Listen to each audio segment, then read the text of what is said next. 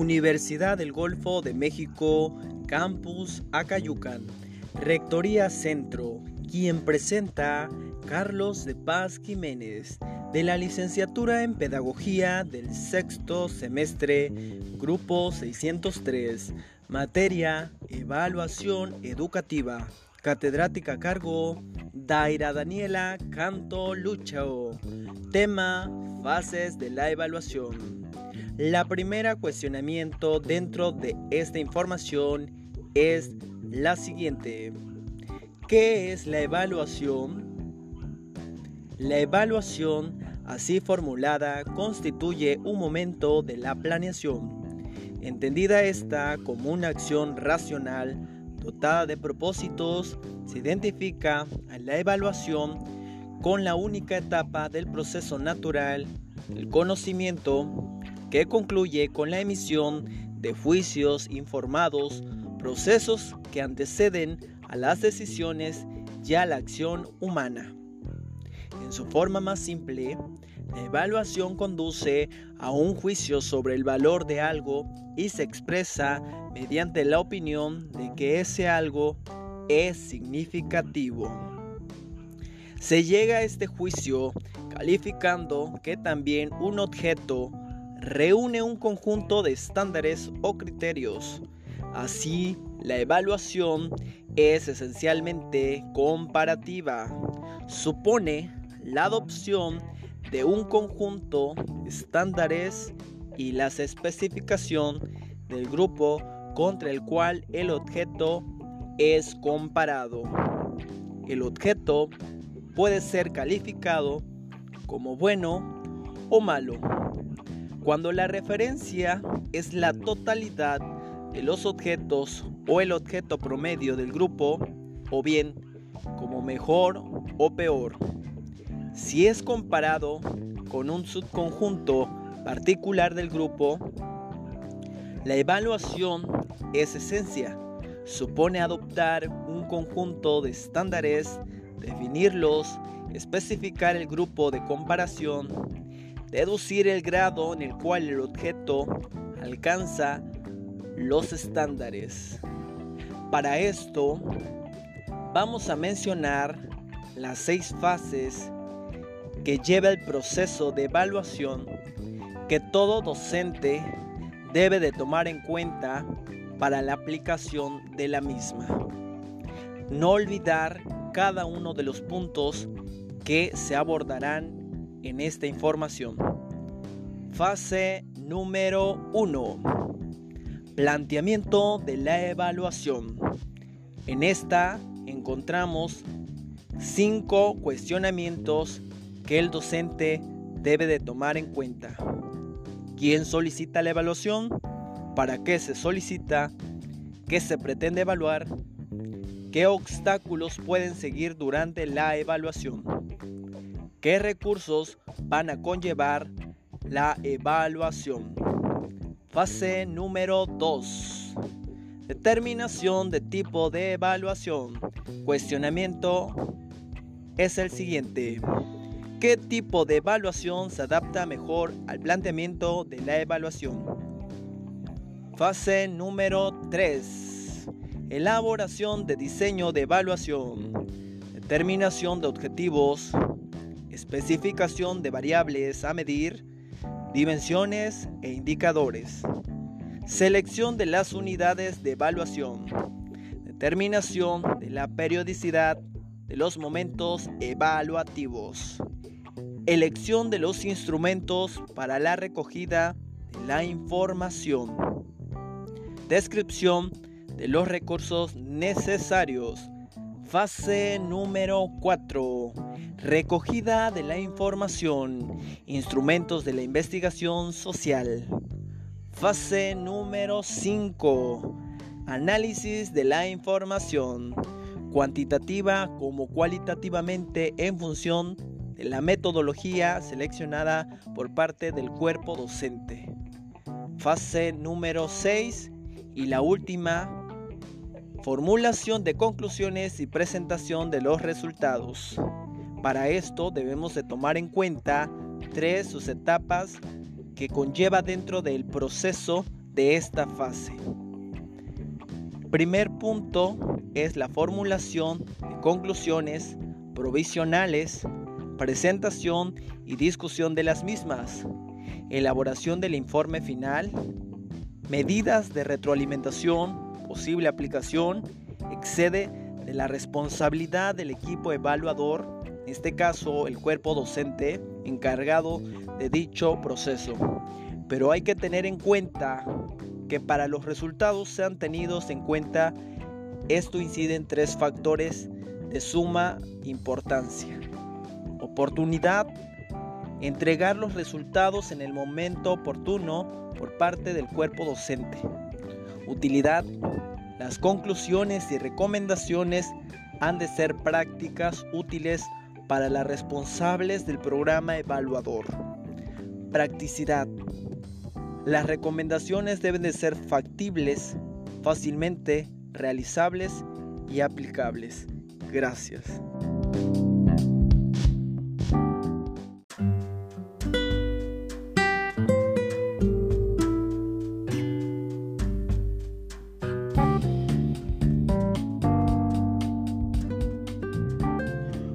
Muy buenos días chicos, bienvenidos a otra sección más.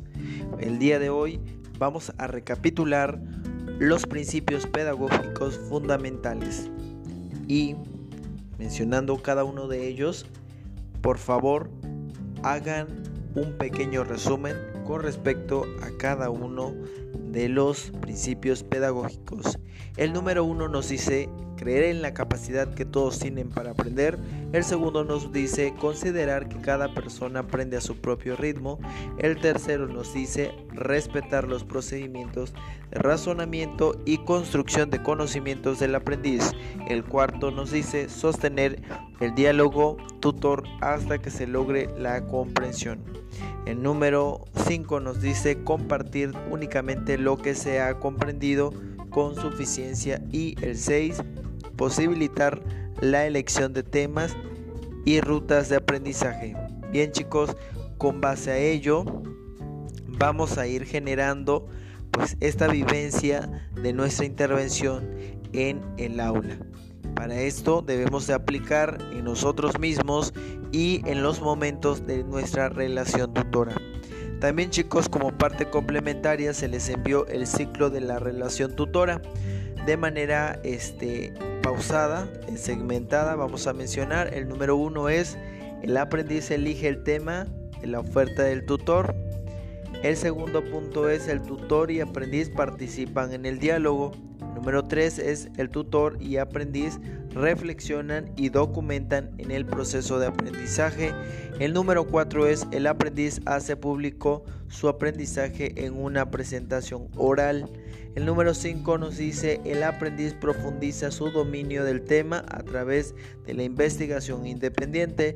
Número 6 es el aprendiz se prepara para convertirse en tutor. Y el número último sería el tutor constituye un catálogo de temas que ofrece a los demás.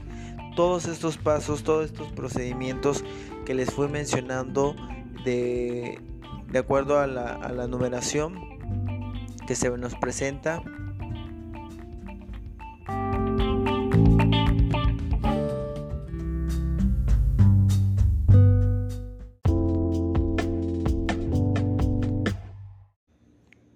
Hola, muy buenos días a una sección más de la capacitación.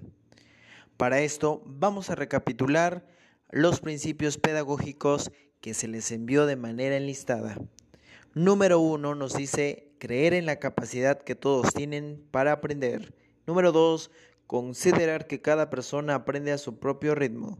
Número tres, respetar los procedimientos de razonamiento y construcción de conocimientos del aprendiz.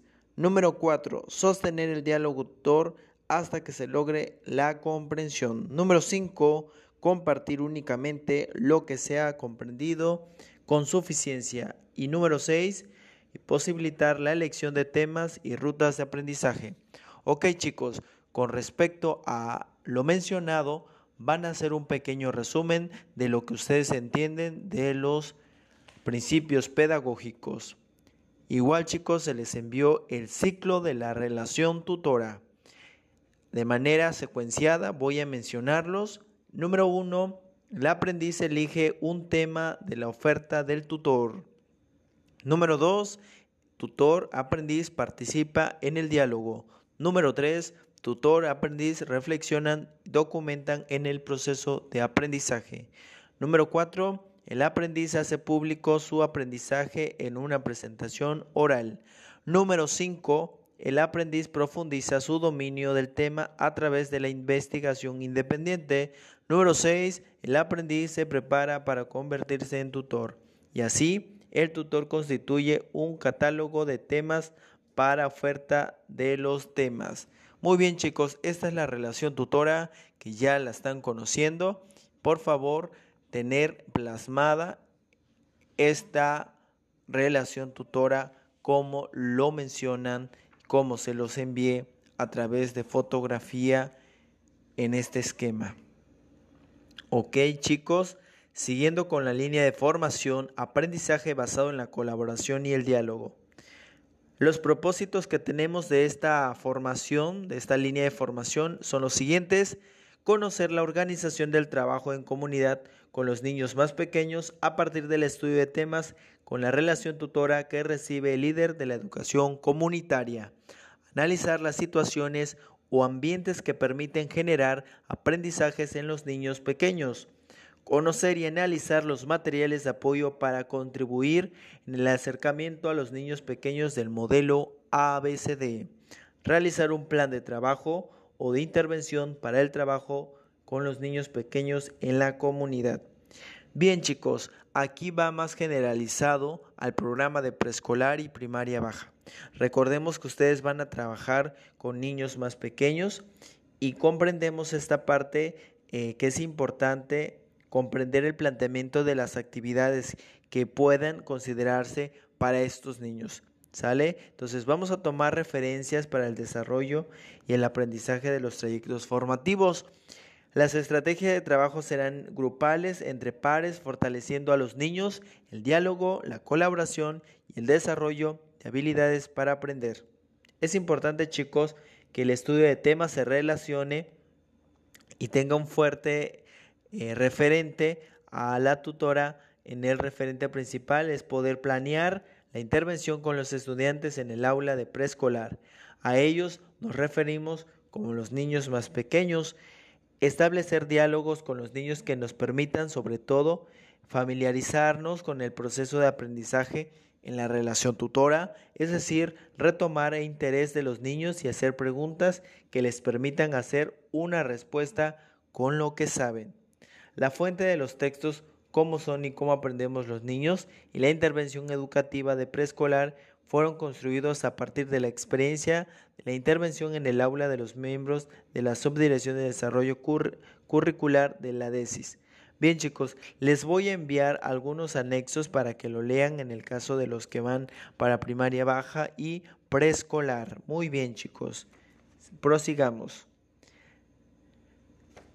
Vamos a, a continuar con el trabajo de los niños más pequeños. Bien, si la experiencia de los primeros años de vida son fundamentales en el desarrollo y la asistencia que atienden a los aspectos de cuidado infantil, alimentación, salud e higiene. Además de los educativos, son más exitosos aquellos que se centran solo en la crianza porque apuntan a la formación integral de los niños para organizar el interés superior de la niñez en el marco de la Estrategia Nacional de Inclusión. Así es, chicos, van a responder las siguientes preguntas. ¿Cómo son los niños de edad preescolar? ¿Qué significa despertar el interés en un niño de edad preescolar? ¿Qué habilidades se necesitan para desarrollar en los niños de preescolar? Van a tener un tiempo de 5 minutos para responder a estas tres preguntas los chicos o líderes que estarán a cargo del programa preescolar. Ok, referente a la lectura del anexo ¿Cómo son y cómo aprenden los niños? Al finalizar la lectura van a dar eh, respuesta a la siguiente pregunta. ¿Cuáles son los procesos que permiten el aprendizaje de los niños pequeños?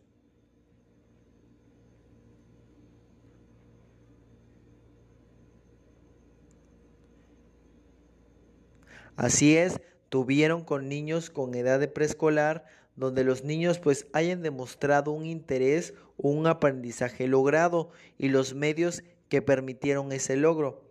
Para complementar sobre todo lo mencionado, vamos a continuar leyendo el anexo El lenguaje, prioridad en la educación preescolar, textos retomados del plan y programa de estudio de la Secretaría de Educación Pública.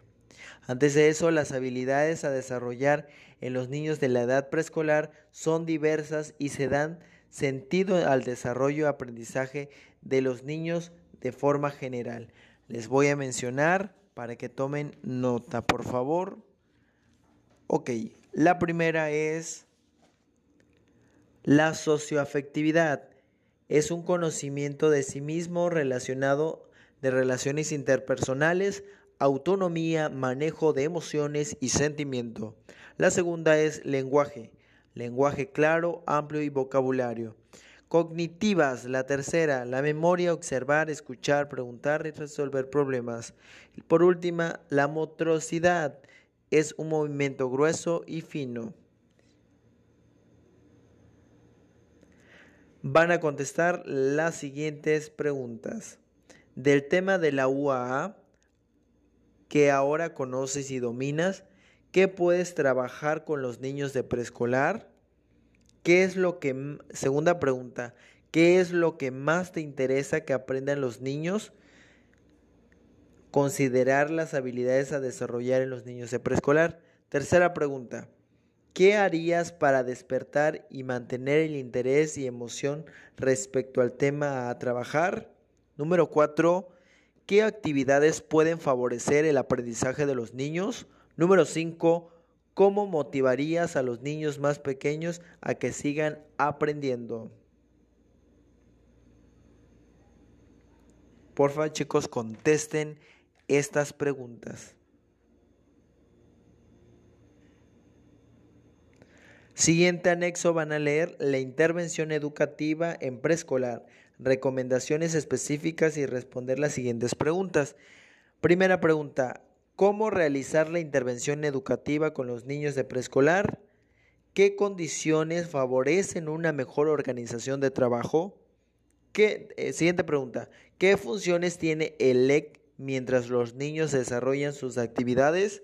Siguiente pregunta, ¿qué puede hacer el EC para que los niños digan lo que piensan y sienten dando oportunidad a todos. Siguiente pregunta, ¿qué puede hacer el EC para dar apoyo a cada niño que lo necesite? Por favor, contestar las preguntas ya mencionadas. Siguientes recomendaciones, chicos, eh, como apoyo del EC es respetar sobre todo el horario de trabajo de la jornada escolar de 4.30 horas el acuerdo de los horarios de trabajo quedará establecido en el acta de asamblea que se elaborará al inicio del ciclo escolar.